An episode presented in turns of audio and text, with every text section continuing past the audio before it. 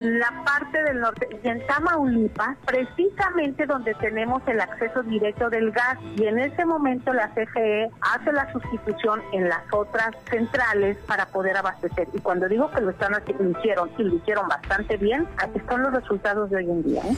A la una, en el Heraldo Radio, con Salvador García Soto, una estación de Heraldo Media Group. Heraldo Radio La Paz. 95.1 FM. Ruta 2021, la ruta hacia las elecciones, presenta. Hola, yo soy Alejandro Cacho, esto es Ruta 2021 Noticias. Comenzamos. El INE aprobó el registro de las plataformas electorales de 10 partidos para participar en las elecciones federales para diputados. Un grupo de mujeres embosadas atacó la sede de Morena en la Ciudad de México. Protestaron por la candidatura de Félix Salgado Macedonio para gobernador de Guerrero, quien es acusado de violación. En Nuevo León, Víctor Fuentes ha recibido invitaciones de distintos partidos para unirse a sus filas tras denunciar al PAN por la encuesta interna para elegir al candidato a gobernador. Ya recibió propuestas de la candidata morenista Clara Luz Flores y de Samuel García de Movimiento Ciudadano. Manuel González renunció como secretario de gobierno de Nuevo León para buscar una diputación federal por el Partido Acción Nacional. Es uno de los hombres más cercanos al gobernador Jaime Rodríguez el Bronco. El Tribunal Electoral del Poder Judicial de la Federación confirmó que Morena debe sacar del aire su spot sobre las vacunas contra el COVID. Esto luego de que el PRD los denunció por actos anticipados de campaña. La Secretaría del Bienestar no descarta que el INE supervise a los siervos de la nación durante las brigadas de vacunación contra el COVID-19. Ya firmaron acuerdos para evitar el uso electoral de los programas sociales. Esto y más en las distintas redes de El Heraldo de México. Yo soy Alejandro Cacho, a mí me encuentra en todas las redes sociales como arroba cacho periodista. Gracias y hasta la próxima. Ruta 2021, la ruta hacia las elecciones, presentó. Desde La Paz, la mejor señal informativa y de contenido. El Heraldo Radio XHB CPZ FM en el 95.1 de FM. Con la H que sí suena y ahora también se escucha.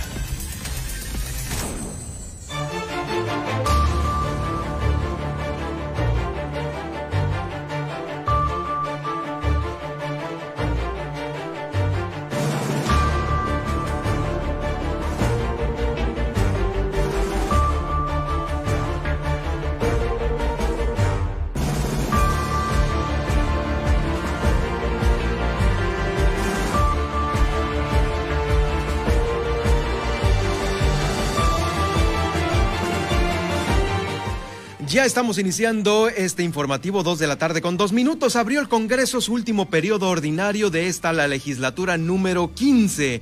Previamente se efectuó la sesión de clausura de la Diputación Permanente, la cual estuvo a cargo de la presidencia del diputado Homero González Medrano. También se llevó a cabo el reclutamiento de más médicos especialistas por parte del Seguro, del Seguro Social aquí en Baja California Sur. Ya está programada aquí en el estado la aplicación de vacunas para la paz entrega tres ambulancias nuevas la Subsecretaría de Protección Civil para fortalecer la atención prehospitalaria. En entrevista en este estudio, la presidenta del sistema DIF estatal, Gabriela Velázquez de Mendoza, eh, pues nos hablará de los temas, de los temas que ya eh, están en esta gran dependencia y obviamente la reactivación que ha tenido después de esta la pandemia del COVID-19.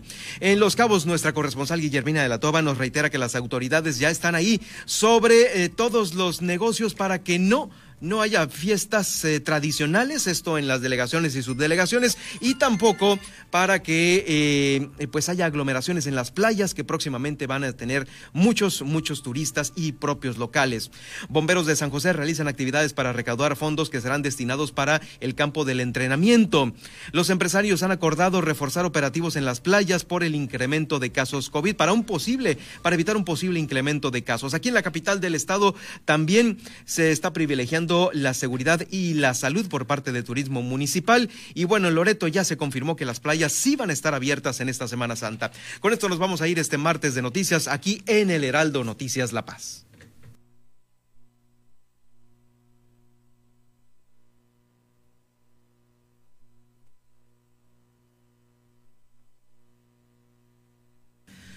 Bueno, ya vamos a iniciar de nueva cuenta con la información este martes 16.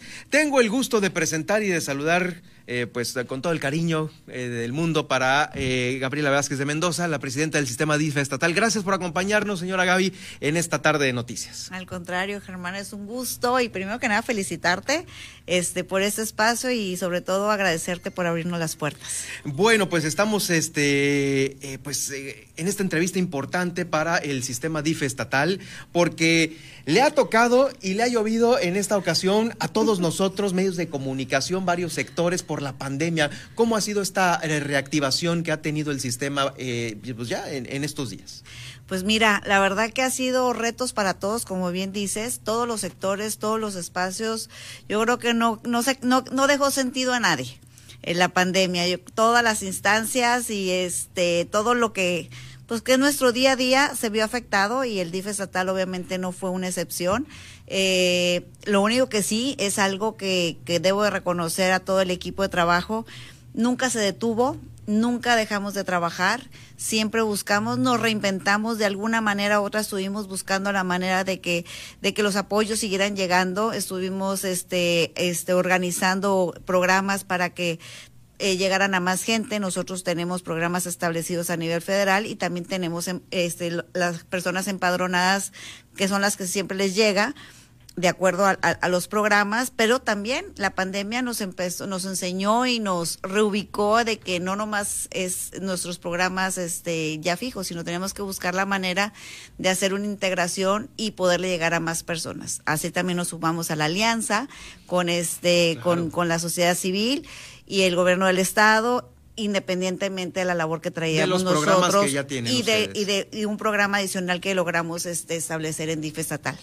Sí, por supuesto. Otro de los eh, grandes aciertos también que se han tenido ahí en el DIF es eh, precisamente la apertura de estos albergues sociales que no había aquí en Baja California Sur un albergue social y que ahora pues han servido de mucho para todas aquellas personas que inclusive les sirvió para la pandemia y otros que pues eh, en una situación pues social pues, que, que puede ser delicada eh, pues ahí es donde llegan. Fíjate que fue algo, fue una iniciativa del señor gobernador, eh, primero que nada hablando en, el tema de pandemia, que este, que veíamos yo creo que todos, todos fuimos aprendiendo día a día y a prueba y error, de cómo podíamos ir manejando porque es, era una es una enfermedad que desconocemos al 100%, pero todos los días vamos aprendiendo algo distinto y en base a eso pues vamos perfeccionando las, las acciones eh, en lo que era el, el, el, área de este de los de los estudiantes eh, esa ese ese albergue lo adaptamos para hacer albergue covid de personas que por ejemplo y esto fue muy al principio de la de la de, la, pandemia.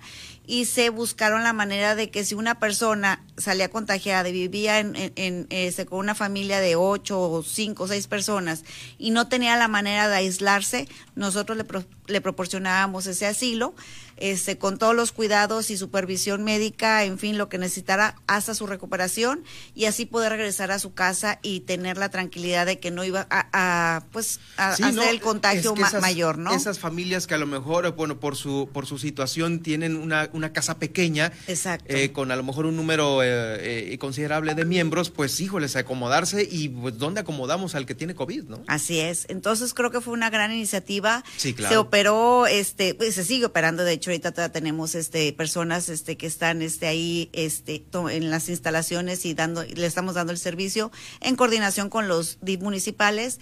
El que estuvo el que ha estado más activo ha sido el de La Paz, más que los otros municipios, pero también se hizo lo propio en, los otros municipios por si se llegaba a requerir o si lo llegaban a solicitar y esto se hace por medio del de, de salud y ellos nos los canalizan por medio de COEPRIS también es una red de, comunicación entre nosotros para poder este dar este pues un mejor servicio y este atención a y una red a la cual le entran todos no digamos el, el, el, tema de, de apoyar y, y, pues dejar a un lado a lo mejor este pues yo hago más porque soy privado o yo hago más porque tengo tal color pues no. Ahí se suman todos porque ese era el objetivo principal no creo llegar hasta Guerrero hasta donde teníamos no no podíamos eh, bueno y ese siempre ha sido la meta yo creo que de cualquier eh, de cualquier institución en llegar hasta la última persona que necesite nuestro apoyo.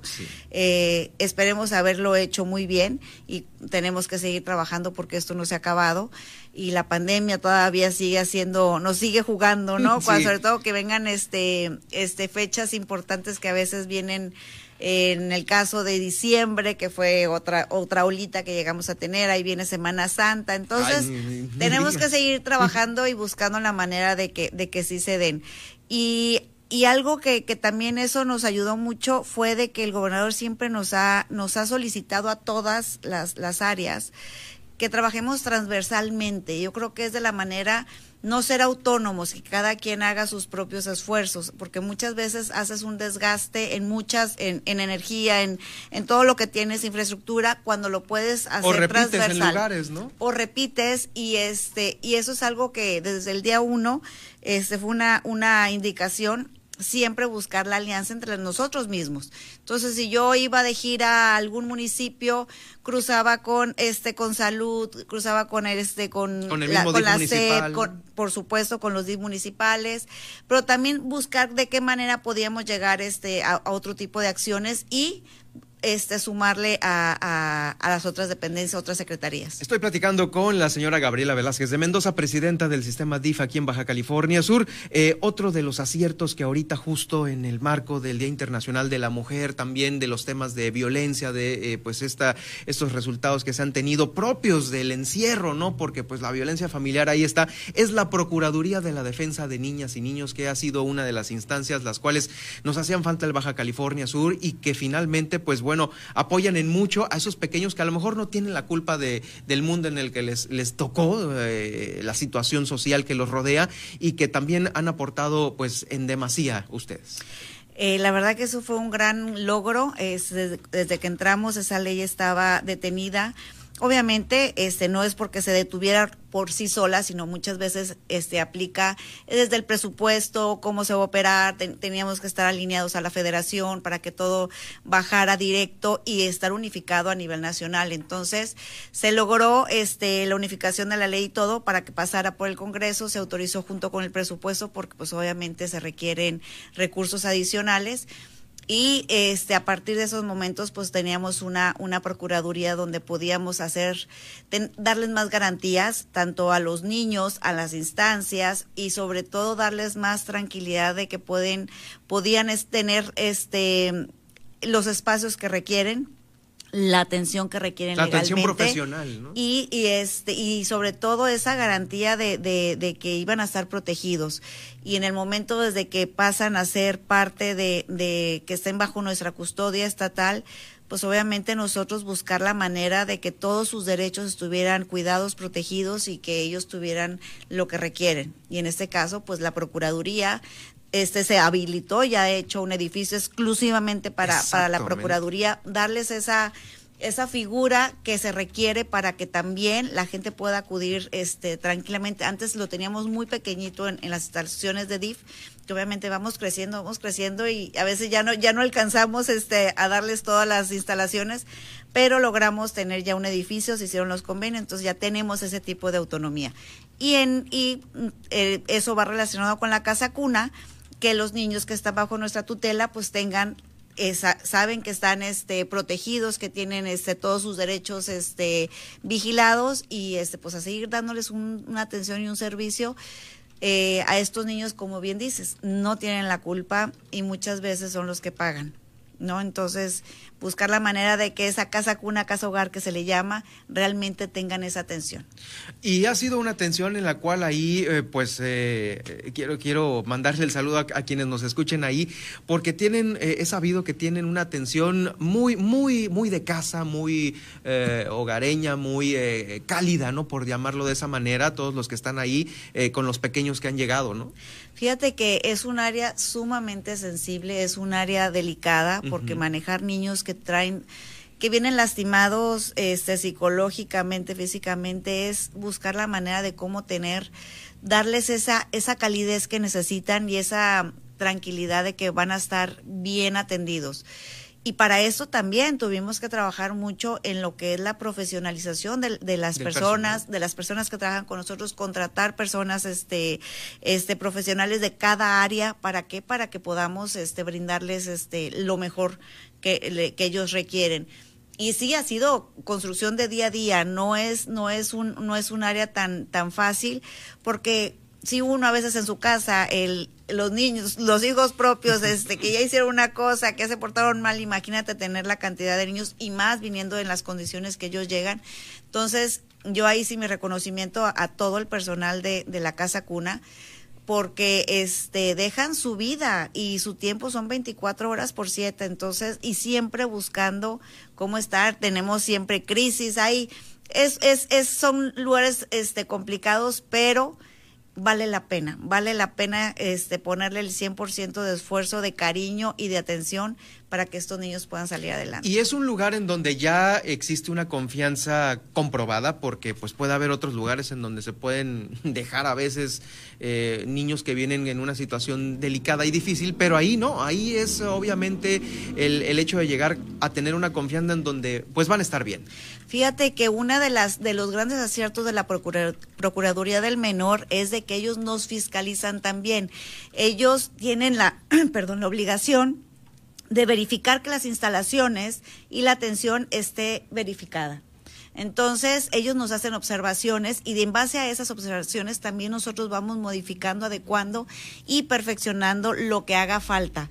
Eh, y eso obviamente nos ayuda a ir creciendo en puntaje este de acuerdo a la federación para poder tener mejores este apoyos tener este una casa una casa hogar más este con todas las reglas que se requieren. Entonces ha sido construcción de todos los días y la misma Procuraduría hace las mismas observaciones algunas otras casas que existen en otro en, los municipios y que trabajamos en conjunto para apoyarlas y que ellas puedan tener también las mismas este, instalaciones y los mismos servicios. Y se tenía una casa cuna y ha sido pues eh, tal la, la oportunidad de tener ya una nueva casa cuna. En, efecto, tenemos la casa cuna, casa hogar, pero obviamente, pues como todo, ¿no? El Estado ha ido creciendo, este, que creo que es algo muy importante porque el, hecho de crecer es porque hay progreso, porque hay economía, porque está, se está brindando este, oportunidades a mucha gente, hay confianza. Y pues el, el, hecho de ese crecimiento, pues también nos crecen este, este, tipo, este tipo de necesidades. Y la casa cuna ya está llegando a un punto donde ya este la saturación de niños pues es algo que no podemos permitir porque es parte de su tranquilidad, es parte de su crecimiento y este trabajando con la CEMIC logramos este empezar la construcción de la casa cuna, ya hacer esa separación de edades y por bloques. Entonces ahorita vamos a tener en la misma en el mismo cuadro donde está la casa cuna, casa hogar, tenemos espacio suficiente para construir la casa cuna, que es lo que estamos haciendo, y en poco tiempo va a estar ya lista para poderla entregar. Y así de este, van a tener los niños de 0 a 3, 4 años un espacio propio, con mejor es, con mejores instalaciones, pero sobre todo con, con esa tranquilidad de que puedan tener lo que ellos requieren a esas edades. Y eso es muy importante psicológicamente para los niños que tengan y no estén todos este juntos porque sí a veces es, es este pues difícil para ellos y a veces uno y para quienes están ahí trabajando para quienes están ahí trabajando. Entonces parte del crecimiento gracias a Dios se, se logró y en, en, poco tiempo vamos a estar entregando esta obra. Eh, la obra también que está ahí justa en las oficinas del DIF es eh, la de eh, rehabilitación. El Instituto de Discapacidad. El Instituto. El Instituto de Discapacidad que estaba, siempre había estado ahí, pero era una oficina muy, muy pequeña. Eh, no contaba este, con todos los requerimientos para ser inclusivo. Entonces también ahí se estuvo trabajando. Muchas veces es, es complicado porque eh, de algo que hemos trabajado mucho es de buscar las oportunidades de proyectos que vengan de la federación local, en fin, la suma de esfuerzos que a veces no es tan fácil decir quiero ahora hacer esto pero si no están abiertos los programas, si no están abiertos la, las, este, la manera de poder acceder a esos proyectos, pues es difícil bajar todos los recursos. Y yo eh, buscaba, si me ofrecían para personas con discapacidad, pues buscaba la manera de que todo se diera. Si buscaba, si me daban que para eh, débiles visuales y ciegos, pues se construyó eh, nos dieron la oportunidad también de ver la, la, forma de, de remodelar todo el CRE.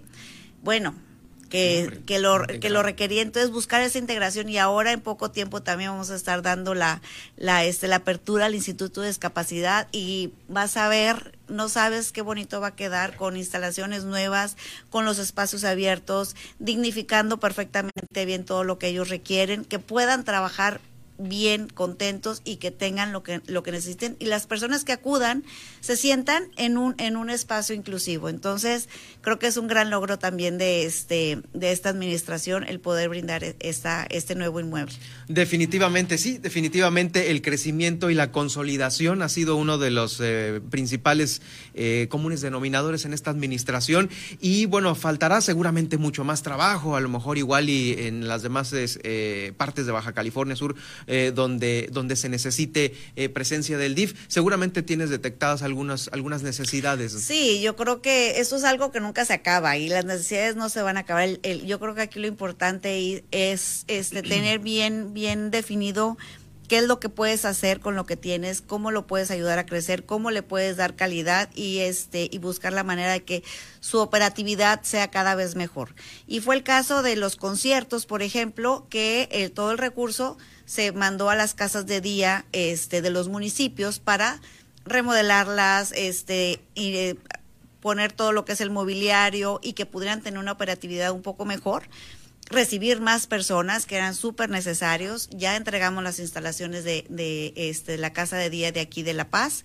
Eh, hicimos la remodelación en, en el asilo de ancianos en, Comondú, el, asilo de ancianos Alborada, que también les ampliamos para que pudieran tener la dualidad, casa de día y, y asilo. Entonces, que pudieran compartir, también creas una economía para la propia institución para que puedan tener más recursos y estoy ahorita con Loreto trabajando. Y aparte, pues bueno, eh, dejar el, este, este sabor de boca para muchos que estuvimos ahí en estos conciertos, eh, que fueron pues una idea importante y pues por supuesto con un final final feliz, porque finalmente Los, adultos mayores pues ya están gozando de mejores espacios. Así es, tú, tú te imaginas este estar en un concierto, disfrutar a, tus artistas preferidos o los que pudimos traer, que yo creo que bueno, son de generación tras generación tras generación, eh, disfrutarlo, cantar, bailar, disfrutar de espacios en ese momento, pero aparte de todo tener la satisfacción de que lo que tú estabas dando por el costo de ese boleto era para un anciano, para una para un adulto mayor, para brindarles mejor servicios, mejores espacios. Entonces aquí es ganar, ganar.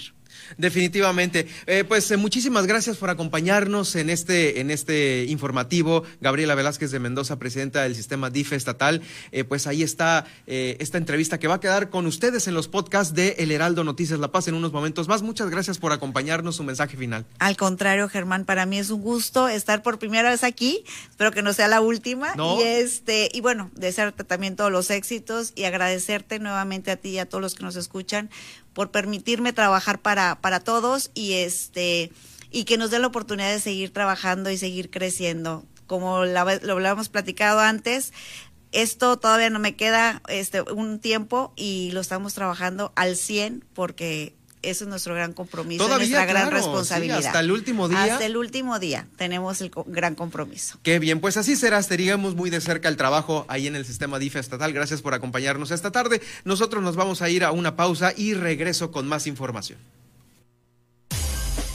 Heraldo Noticias La Paz, 95.1 de FM.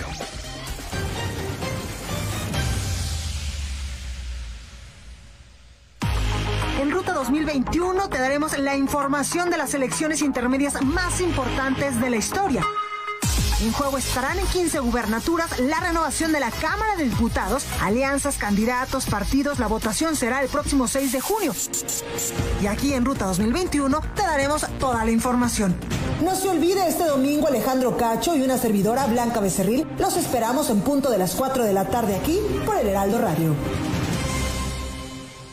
Sergio Sarmiento y Lupita Juárez. Mexicanos estamos viviendo tiempos difíciles. La economía se desplomó 8.5%, la peor caída desde 1932. Se perdieron más de 600 mil empleos registrados en el Instituto Mexicano del Seguro Social. La subocupación se ha casi duplicado. Estamos con problemas para tener suficientes medicamentos o vacunas. Pero ¿cuáles son las prioridades del gobierno? Parece que son otras. En el diario oficial de la Federación se publicó el decreto del Ejecutivo que crea el puesto de gobernador de Palacio Nacional. Y yo me pregunto, ¿para esto dejó el gobierno de utilizar Los Pinos, donde nos dijo que había un exceso de lujo, para mudarse a un Palacio Nacional con más lujos, pero además crear un puesto nuevo, una burocracia nueva encabezada por un gobernador? Me parece que estamos perdiendo de vista las prioridades de un gobierno que debería colocar primero a los pobres. Lunes a viernes de 7 a 10 de la mañana por El Heraldo Radio. Desde hace años, el PRIAN y sus aliados tienen un pacto que ha dañado a México. En los 90 aumentaron el IVA y rescataron a banqueros con el Fobaproa. En 2006, priistas ayudaron a Calderón operando el fraude. Y en 2012, los panistas llamaron a votar por Peña Nieto. Hoy forman una perversa alianza. No permitas que vuelvan a traicionar al pueblo. Extirpemos el tumor de la corrupción. Morena. ¿Te falló la 4T? Es de sabios reconocer y corregir. Morena prometió un cambio a México, pero trajo los peores gobiernos estatales y municipales del país. Hoy somos de los países con la tasa más alta de muertes por COVID en el mundo, sin apoyos al sector productivo para cuidar los empleos y el ingreso familiar. Todo gracias al mal manejo de Morena en la pandemia. A puro capricho y ocurrencias. Ya son más de 150 mil defunciones y dos millones y medio de empleos perdidos. Llegó la hora de corregirlo. Cambiemos hacia el futuro. Esto es Acción por México. PAN. Desde La Paz, la mejor señal informativa y de contenido. El Heraldo Radio XHB CPZ FM en el 95.1 de FM. Con la H que sí suena y ahora también se escucha.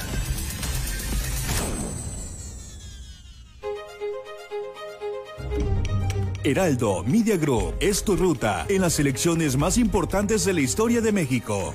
Te ofrecemos la más completa cobertura de noticias veraces y oportunas en televisión, radio, prensa escrita y digital. Mantenemos nuestro compromiso informativo contigo, siempre en la ruta hacia el futuro del país. Ruta 2021. La ruta hacia las elecciones.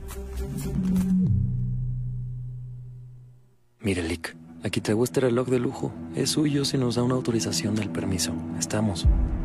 ¿Me dices que a cambio no haga bien mi trabajo y afecte a otros? Porque veo lo que hay detrás de la corrupción, te digo no. Soy íntegra, de las que dicen no a la corrupción. Consejo de la Comunicación, voz de las empresas. Las entrevistas, los personajes que hacen historia y el análisis profundo de los temas trascendentes. Pedro Mazón los espera de lunes a viernes a las 8 de la noche para que junto con los expertos analicen la información que necesitas conocer. De frente en Baja California Sur. Por El Heraldo Radio 95.1 FM.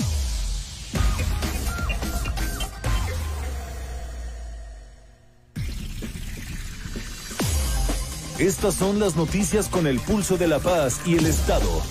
En el 95.1 FM, Heraldo Noticias La Paz.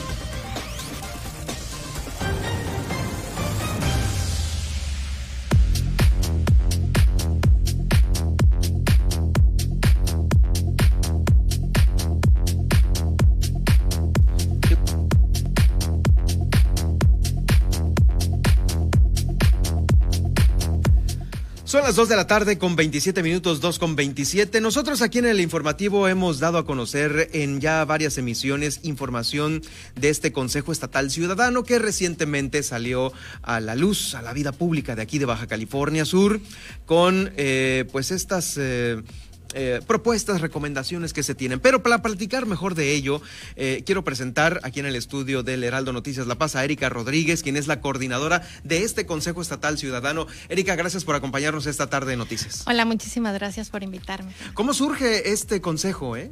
Bueno, como estábamos platicando, el consejo surge de una iniciativa de la Alianza que busca escuchar a los ciudadanos, que quiere acercarse de una manera más directa a los diferentes sectores para que establezcamos este plan de desarrollo y nos hacen esta propuesta a diferentes ciudadanos y nos juntamos, éramos todos, cada uno de nosotros, de los que lo conformamos, gente con mucha inquietud, proactivos, que estamos eh, queriendo aportar a, a, la ciudad y además con mucha trayectoria, cada uno de los miembros de este consejo, en expertos en diferentes áreas y diferentes sectores. ¿Cuáles son los que están conformados eh, que, que, pues bueno, nos puedes platicar? Bueno, dentro de algo, un área de las que considero muy importantes. Bueno, todos los sectores son muy importantes y algo que sí quiero aclarar es que todos vamos a trabajar de una manera vinculada.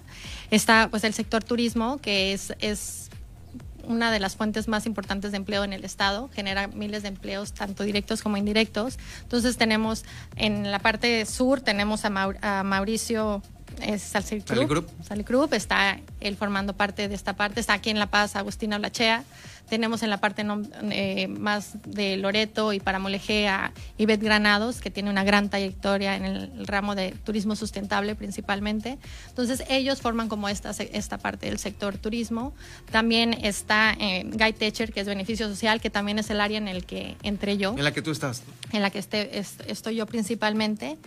Y tenemos también eh, en cuanto a juventud a Claudia Castro, está Paola eh, Verdugo como en la parte de deporte, está José Córdoba en la parte agropecuaria que es muy importante. Otra área que a mí también me encanta y el trabajo que está haciendo María Flores es el hidro, ¿no? El Estado realmente requiere mucha atención en el tema del agua uh -huh. y también en la parte académica, vinculación con la UAPS. Es muy importante tener esta vinculación con los sectores académicos. Eh, tenemos también a Rubén Ocampo en el área de discapacidad. Eh, buscamos mucho que este esta este, inclusión. Este, ajá, este programa sea muy incluyente en todos los sectores, también tanto a las mujeres y tanto eh, en toda esta área que hay de, una igualdad en, en todos sus aspectos. Está José Alberto Castro en planeación urbana. Y también en la parte empresarial y en la parte de turismo también lo tenemos ahí vinculados. Pero cada uno de los diferentes miembros de este consejo es es, está formando una mesa de trabajo en la que se suman más. Por ejemplo, en la parte de salud, que está Marcos Robledo, el doctor Marcos Robledo, eh, está juntando a su equipo enfermeras, trabajadora social, eh, diferentes médicos, está yendo a las comunidades directamente a hablar con la ciudadanía, porque lo que estamos realmente buscando es esa vinculación entre los ciudadanos y el gobierno. O sea, van a recopilar todas esas necesidades que se tienen a flor de piel por parte de los ciudadanos y aterrizarlas en un escritorio para una propuesta de plan de gobierno. Exactamente, lo que queremos es hacer un diagnóstico. Un diagnóstico. De la situación actual que tiene nuestro Estado y a partir de ahí hacer propuestas viables, uh -huh. ¿no? Porque también podemos hacer muchas propuestas que a todos nos ah, encanten bueno, sí, y que no, nos que, fascinaría que, que el oído, Claro, ¿no? ¿no? no pero la, la, lo que aquí buscamos es, a través de la experiencia y los conocimientos de cada uno de las personas que he estado mencionando, tienen muchos años de trayectoria en el sector que les corresponde. Los estoy escuchando. Y entonces, a través de esa experiencia y de ese conocimiento, poder de una manera organizada hacer propuestas que sean viables, que sean integrales y que puedan darnos resultados en un plan de desarrollo que pueda realmente ser eficiente. Estoy platicando con Erika Rodríguez, quien es la coordinadora del Consejo Estatal Ciudadano. Ahora, Erika, ¿cuándo van a tener la primera ya puesta en la mesa? Pues no sé, tú me dirás de qué rubro. Pues sí, estamos, hemos estado trabajando bastante. Todos están, cada uno en su sector, este, recopilando propuestas. Estamos muy abiertos a que nos acerquen propuestas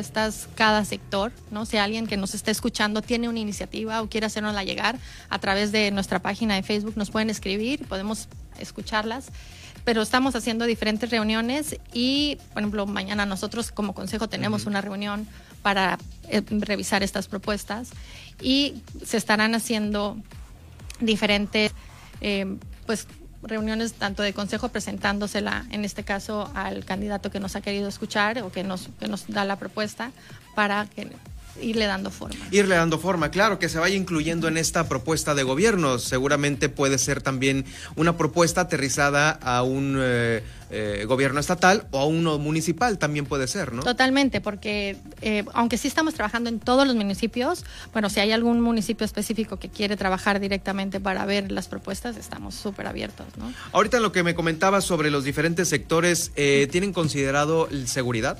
Sí, también estamos en seguridad, energía, también estamos armando eh, y hay diferentes, estamos creciendo y estamos dividiendo los diferentes sectores. Es un chorro de información esta, no es mucho trabajo, o sea, 24/7 o qué. Pues es mucho trabajo, pero ¿sabes qué pasa? Que como cada cada coordinador y aunque estamos buscando la forma también de crecer y, y incorporar a más personas, eh, trae experiencia en su área, es más sencillo. Mm, claro, por supuesto. Y porque está, está sumando gente a su área, ¿no? No están a lo mejor dentro del, del, consejo como tal, como miembros, pero sí están sumando en cada una de sus áreas a más personas que están acercando. Y lo bueno de esto es de que, bueno, los perfiles están eh, debidamente sustentados con uh, una idea, con una propuesta profesional, ¿no? Eh, es decir, pues eh, no es, eh, como tú dices, no, no, no son ideas al, al vapor de, de, cualquiera, sino que van siendo poco a poco eh, eh, pulidas para transformarlas en un documento. Eh, ¿Qué pasa con aquellas personas que quisiesen, quisieren estar dentro del Consejo o presentar simplemente una idea para el agua, para la movilidad? Eh, para la, la, fantástico. todo esto ¿no? creo que eso es esa es la idea eso es lo que nos mueve no eh, poder poder fomentar esa participación ciudadana que nos acerquen esas propuestas esas ideas que nos las hagan llegar y eso es lo que estamos buscando no y se les va a canalizar directamente con el sector específico que está no y algo que también queremos hacer es acercarnos a las diferentes cámaras no a las a las cámaras que tienen pues mucho trabajo las ONGs no en la manera mi manera particular uh -huh. he trabajado de la mano con muchas organizaciones de la sociedad civil y escucharlas. Ellos tienen muchos años trabajando conocen directamente la problemática de cada uno de sus áreas y acercarnos a esos programas y a esas propuestas. Híjoles, a veces tienen. esa situación de, um, ahorita tocaste el tema ONG y, y, bueno, me salta el hecho de que a veces las leyes o reglamentos no están aterrizados como para entrar a tales terrenos y eso también tiene mucho que ver con los perfiles y agendas de trabajo que eh, una nueva legislatura eh, pudiera tener, ¿no? Exactamente, y además eh, las, las organizaciones están muy de la mano con la gente, ¿no? Y ellos te pueden acercar esa necesidad, ¿no? Que a veces como gobierno no, no tienes el acceso tan directo.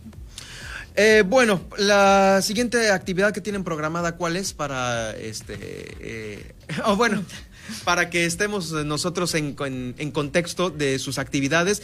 Eh, aquí en la redacción del Heraldo Noticias La Paz nos llegan estos boletines de la alianza sobre lo que han hecho, alguna próxima reunión con alguna figura, con algún candidato o con finalmente presentar algo eh, interesante, ¿no? Sí, justamente el jueves eh, estarán en Santa Rosalía hablando específicamente sobre el tema de pesca. Probablemente el 21 en Loreto sobre juventud y educación. Estaremos trabajando también eh, aquí en, en, Los Cabos, bueno, aquí en La Paz eh, uh -huh. sobre el sector salud y en Los Cabos vamos a tener reuniones sobre calidad de vida. Entonces sí están próximamente en marzo tenemos una agenda. Ah, hombre, pues ahí está, ¿no? activa. Oye, ¿y tú vas a estar en, haciendo este recorrido por todo el estado? No, no, no, eso es lo padre de, de este, que hay representantes. Créeme que lo padre uno, sería que lo hicieras sí, porque te queda una experiencia no. muy No, me encanta y sí voy a querer ¿eh? ir, pero pues no puedes estar en todas partes, no, ¿no? Un día en una, pero como el, la parte la parte padre a la que me refería es que tenemos miembros del consejo en todos los municipios, ¿no? Entonces hay hay, un representante de cada uno de ellos porque es súper importante escuchar las necesidades de cada municipio, no ser algo completamente centralizado. Entonces hay hay personas en cada uno de ellos, miembros del consejo y gente que se está sumando que, que pueden representarnos perfectamente, que tienen todo el, respaldo y la capacidad de hacerlo. Qué bueno, sí, veo, veo gratamente que hay gente muy profesional. Cuando usted escuche eh, que el Consejo uh, va a dar a conocer algo, alguna propuesta eh, que va a sumar, eh, créame que debería poner atención usted que me escucha aquí a través del 95.1, porque los perfiles son eh, ideales, son los que necesita el Estado porque hemos visto una vida política en estos últimos, eh, no sé, años en donde pues los perfiles que están a veces representándonos no son los ideales, no tienen las tablas suficientes, vamos, no tienen eh, la, la, capacidad de pues llevar a cabo cosas que para otros pudieran ser más fáciles. Quiero agradecerte que estuvieses esa, esta tarde con nosotros aquí, Erika, Erika Rodríguez, coordinadora del Consejo Estatal Ciudadano, y bueno, hacerte la próxima invitación para que nos tengas este, pues al día de todas las actividades que están haciendo y las ideas que están surgiendo que para muchos pueden ser muy interesantes escuchar. Exactamente, Germán, me quedo con eso que dices, ¿no? Hay que sumar ¿no? Este, propuestas que sumen y aquí estaremos buscándolas y acercándonos a, toda la gente que quiera realmente eh, aportar. Muy bien, pues muchísimas gracias por acompañarnos esta tarde. Erika Rodríguez, coordinadora del Consejo Estatal Ciudadano aquí en el Heraldo Noticias La Paz. Vamos a ir con nuestra corresponsal en Los Cabos, Guillermina de la Toba, quien ya se encuentra lista, porque allá las autoridades eh, ya están advirtiendo que no habrá fiestas tradicionales de San José del Cabo. Vamos, de ninguna subdelegación o delegación de allá del municipio. Adelante, Guille, con el reporte. Muy buenas tardes. ¿Qué tal, Muy buenas tardes. Efectivamente, pues como bien lo en otros años, durante estas fechas ya se estarían eh, realizando o por iniciar las fiestas tradicionales de San José del Cabo. Sin embargo, pues es evidente que este año eh, no se van a llevar a cabo por el tema de la pandemia, solamente se va a estar realizando la misa para celebrar al santo patrono. Escuchen. No hay fiestas tradicionales este, se estuvo hablando con la arquidiócesis en el cual, pues bueno, por lo menos quieren tener lo que son este, la misa, lo que viene siendo este, la, la misa, lo que es este, la, festividad religiosa como tal, pero no vamos a tener fiestas, ese es un hecho. Así es, así es, hay que recordar que este, en el semáforo amarillo 3 están permitidos los cultos religiosos siempre y cuando se cumpla con el aforo del 50% y con todas las medidas sanitarias en el ingreso. Y además información, eh, bueno, bomberos de están realizando algunas actividades para recabar fondos. Eh, quieren eh, la construcción de un campo donde puedan realizar sus entrenamientos. Lo recaudado sería utilizado en el campo de entrenamiento para, para esta institución. Ahora, sí que ya, ya tendríamos un lugar donde, donde entrenar. Eh, donde, donde capacitar a los muchachos en diferentes temas, ¿no? Eh, casa, en casa de habitación, búsquedas y rescates, sí, asimismo, eh, ya no tendríamos que, que andar rodando, se puede decir, buscando dónde, dónde hay una casa ya abandonada o que nos presten, ¿sí? Ya tuviéramos nuestro propio espacio para estar entrenados y así eh, ser cada día más profesionales. Sí, sí, aquí en el, en el Vado de Santa Rosa, eh, John que Mario nos, nos, nos, nos prestó, nos prestó una, un área de, de su terreno y ahí va a ser, va a ser, va a ser construido, es alrededor de, creo que dos o tres hectáreas son las que nos, nos proporcionó, eh, nos las deja como dato los años que, que sean necesarios. Pues ahí está la información. Y en otro tema, eh, pues comentarles que las autoridades, en conjunto con los empresarios, pues tuvieron una reunión y pues ahí se acordó que se van a reforzar los operativos, sobre todo en las playas. Eh, ha ido creciendo el número de personas que están yendo a las playas, sigue el aforo del 50% y la información que nos da las autoridades es que se fortalecerá con presencia de diferentes instituciones de seguridad para garantizar que los aforos se cumplan y se guarde la sana distancia. Pero bueno, este, seguimos con contagios entre 150 y 200 personas, es lo que ha estado marcando el número que nos marca, que, señala el, el Comité Estatal de Salud, lo cual significa pues que hay que estar muy pendientes para que estos números no crezcan. Sigue siendo un factor de riesgo eh, la semana mayor, así que nos estamos preparando con difusión, con trabajo hacia al interior de los hoteles, restaurantes, a los colaboradores, a la misma ciudadanía, de que seamos muy eh, cautos y responsables, puesto que esto pudiera ser, si no lo cuidamos, un factor para volver a subir en, en contagios y en ocupación hospitalaria. Pues ahí la información, lo que se busca obviamente es no retroceder el semáforo y que no haya más incrementos de COVID. Esa es la información desde el municipio de Los Cabos.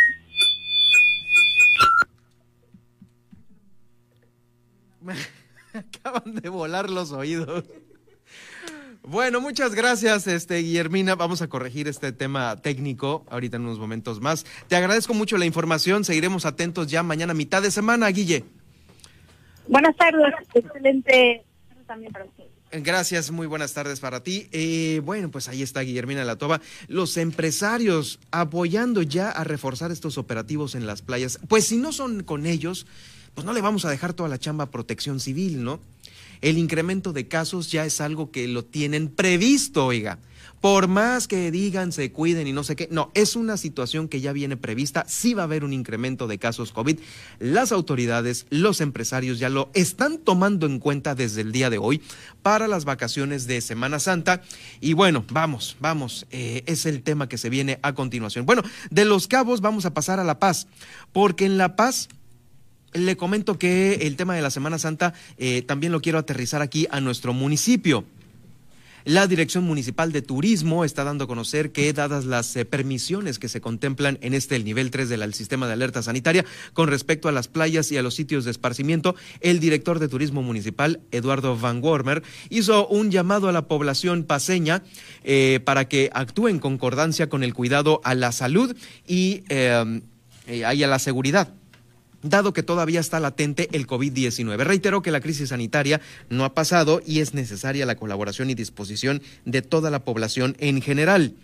Eh, las indicaciones para la apertura de espacios recreativos como el malecón, los restaurantes, las playas, los hoteles del municipio eh, son pues una invitación para que eh, lo haga con cuidado, ya sea en los municipios o inclusive en las delegaciones y subdelegaciones que, bueno, ya sabe, están llenas de estos lugares de historia y de cultura que también eh, se pueden visitar por parte de usted, que debe ser una persona responsable para ello. Vamos a escuchar a continuación a Eduardo Van Wormer haciendo estas haciendo estas recomendaciones eh, sobre la Semana Santa 2021. Haremos en supervisar el cumplimiento de los lineamientos de salud en todas las actividades del sector turístico del municipio de La Paz, como lo son el avistamiento de la ballena gris en Puerto Chale, el nado con el tiburón ballena aquí en La Paz, paseos a la isla, entre otras actividades. También se implementará un control y supervisión estricta en las playas del municipio durante esta temporada de Semana Santa, con el fin de tener un buen control en los aforos permitidos por las autoridades, el cual es del 50%, y de esta manera poder vacacionar de manera segura.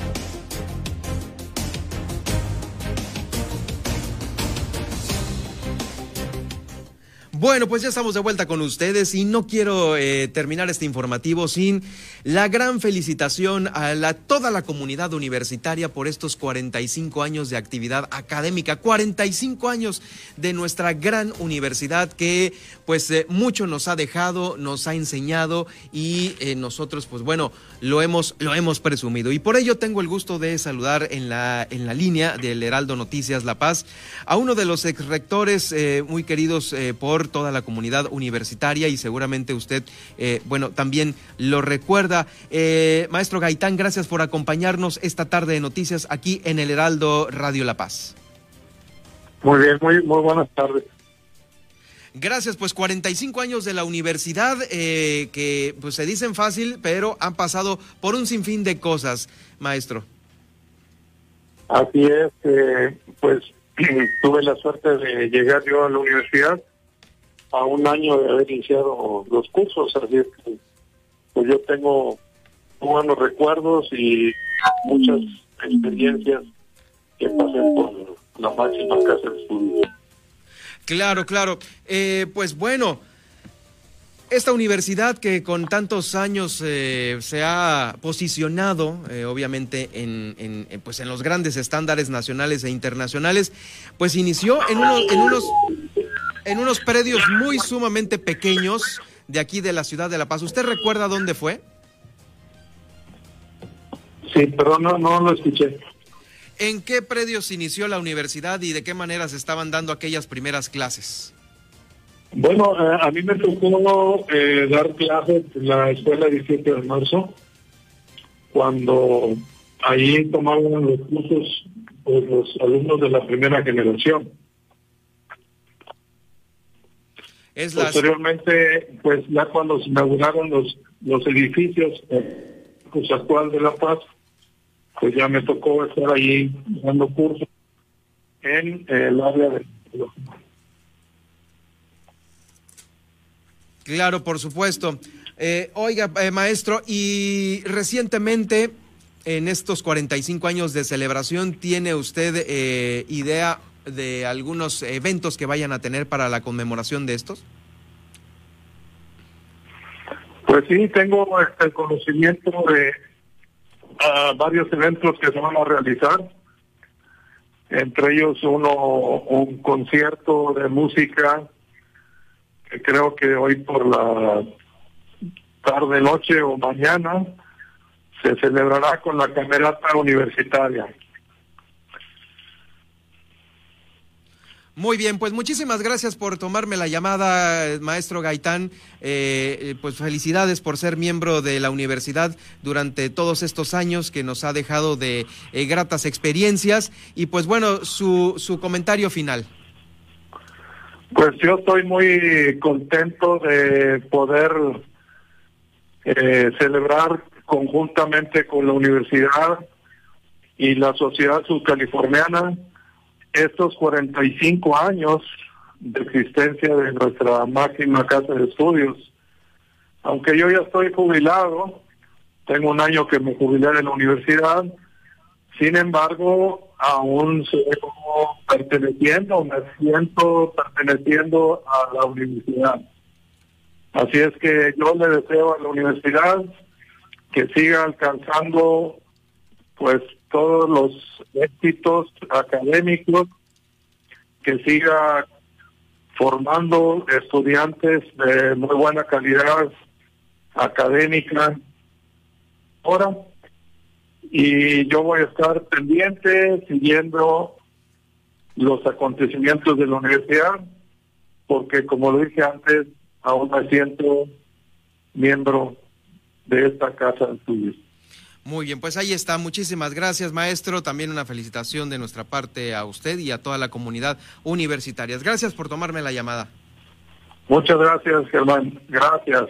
Gracias, muy buenas tardes. Es el maestro Javier Gaitán, eh, quien es eh, pues ya uno de los maestros eh, que ha cruzado por la Universidad Autónoma de Baja California Sur por, pues por muchos años, ¿no? Desde que se inició. Imagínese usted allá en la escuela 18 de marzo eh, la cual pues ahorita ya no existe, pero ahí iniciaron las primeras clases de la máxima casa de estudios. Obviamente el rector en estos eh, momentos se encuentra en las actividades propias de esta celebración del 45 aniversario de la vida académica.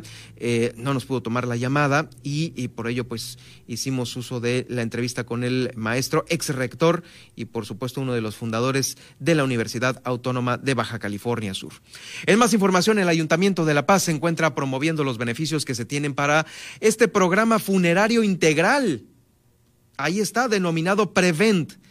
Ha sido implementado en el Parque Funerario Jardines del Recuerdo y creado con la finalidad de ofrecer una opción a bajo costo de las familias, porque sabe que el COVID a veces ha dejado, híjoles, eh, sin, sin eh, economía muchas familias que tienen que hacer este gasto, pues es lamentablemente necesario, necesario. Muchas familias han pasado por un momento difícil y ahora la propia directora de Jardines del Recuerdo, Carmen Benítez Raigosa, eh, pues está dando a conocer este programa de carácter social a muy bajo costo. Lo escuchamos a continuación. Entonces lo que, lo que se creó en, en el Parque Funeral Jardines del Recuerdo es un programa social llamado Prevente, un programa funeral integral. Este programa es de bajo costo y además es el único programa en el estado que cuenta con la tierra, o sea, con la fosa ademada. Es, es un programa que cuesta solamente 83.55 al mes. Como pueden ver, 83.55 es realmente al mes, es poco en comparación a otros programas que tenemos aquí en el estado y que además ellos no cuentan con el espacio en el panteón. Si usted requiere más información sobre este programa, lo puede hacer al teléfono 612 12 802 99 612 12 802 99 pues ahí le darán más información de sobre este este importante programa. Oigan en Loreto lo comentado eh, recientemente también aquí por nosotros en el Heraldo Noticias La Paz sobre qué va a pasar en Loreto, pues que la alcaldesa dijo que allá iban a estar cerradas las playas en Semana Santa, ahora ya no. Ahora ya no, y esto fue un trabajo coordinado con el Ayuntamiento de Loreto, los prestadores de servicios turísticos que fueron los que pegaron de gritos. El Comité Municipal de Salud apoyó en esto y, claro, el Consejo Estatal de eh, Seguridad en Salud, quienes tomaron entre todos la decisión de aperturar las playas de Loreto en este próximo programa vacacional de Semana Santa. Se dio a conocer que con esta aprobación de apertura de playas, eh, pues como en todos lados, va a tener el aforo del 50% eh, dentro de un horario de 6 eh, de la mañana a 6 de la tarde, de 6 a 6. Y no se permitirá que los visitantes locales realicen campamentos en ninguna de las playas. no se va a permitir esto, entonces, pues bueno, para que lo tomen en cuenta, si usted quiere ir allá a Semana Santa, a Loreto, pues lo puede hacer. Muchos bañistas deberán hacer uso responsable de la playa, sus instalaciones, en la que ya sabe como, como todo lo, lo que ahorita ya tenemos que tener cuidado. Y bueno, muchas de las autorizadas eh, en apertura son La Negrita con 150 personas, Salinitas 500, Juncalito con otras 500, Ligüí 230 personas, Ensenada Blanca 150, los Pangones 50 personas, eh, Nopoló 75, El Quemado 175 personas, el Malecón Sur 75, el Malecón Norte otras 100 personas. Muy buenos aforos, ¿eh? Aún, estos ya están considerados con el 50%. Playa Oasis 100 personas y las playas más alejadas, ubicadas en las zonas rurales de Loreto, eh, ya ve como eh, San Cosme, San Bruno, San Nicolás, Agua Verde, este pues estarán disponibles únicamente para los residentes de ahí. Es la información de Loreto para esta próxima Semana Santa. Vamos, las playas de Loreto con, esa, con ese mar tan tranquilo. En verdad se lo recomendamos y, ahí, ahí, sí caben un chorro de gente, ¿eh? como lo acabo de dar a conocer ahorita, para que nos, nos estemos amontonando aquí en las playas más cercanas a la capital del estado, agarre carreterita a gusto y pues llegue a cualquiera de estas. Eh, pues ahí está en germánmedrano.com, Germán Medrano Nacionales, esta información que la cual la puede buscar para tener al día y a la mano las playas eh, aperturadas en Loreto. Bueno, pues eh, nos estamos yendo ya de esta emisión. Gracias por acompañarnos. Lo invito para que a continuación, después del corte, escuche el resumen que le tengo de nuestra emisión y por supuesto acceda a los podcasts que en unos momentos más en la tarde estarán ya de la emisión del día de hoy. Por supuesto, vamos a tener el podcast con, eh, con la coordinadora con la coordinadora de el, el, Consejo Estatal Ciudadano, Erika Rodríguez, también la entrevista con eh, la señora presidenta del sistema DIF estatal, Gabriela Velázquez de Mendoza. Y bueno, eh, las demás notas importantes del día de hoy, la de los 45 años de la universidad. Vamos a la pausa y regreso. Heraldo Noticias La Paz, 95.1 de FM.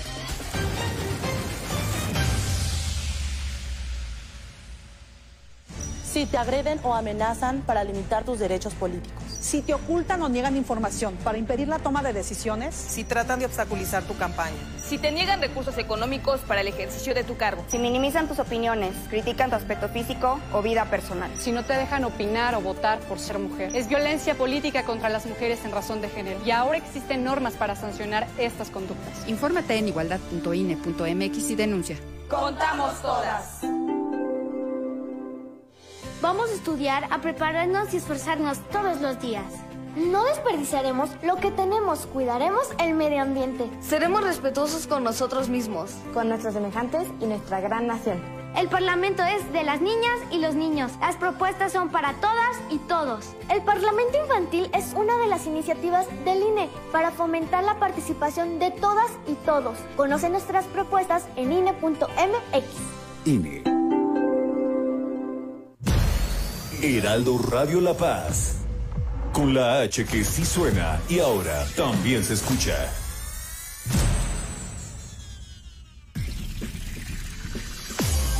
Estas son las noticias con el pulso de la paz y el Estado. En el 95.1 FM, Heraldo Noticias La Paz.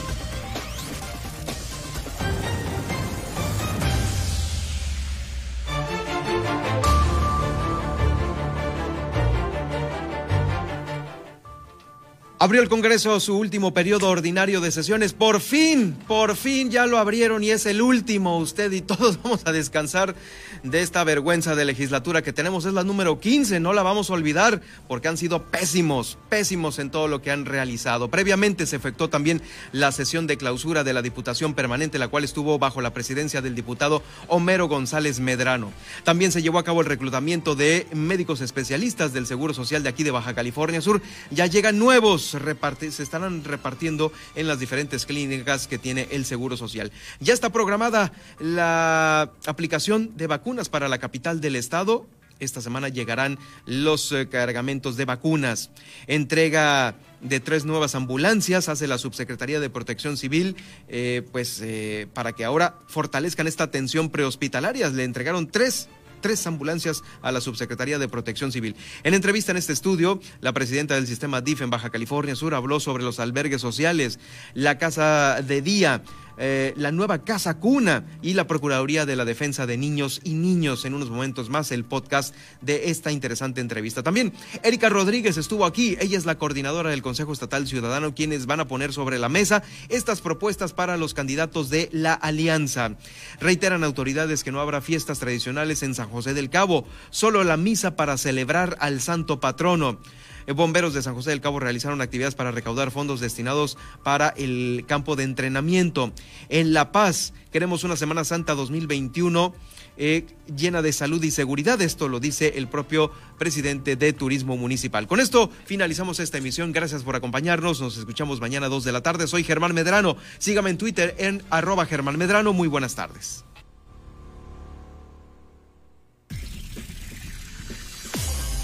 Hasta aquí, el Heraldo Noticias La Paz. Germán Medrano los espera de lunes a viernes en el 95.1 de FM. Con las noticias que trascienden en La Paz y el estado de Baja California Sur. Con el prestigio informativo de Heraldo Media Group.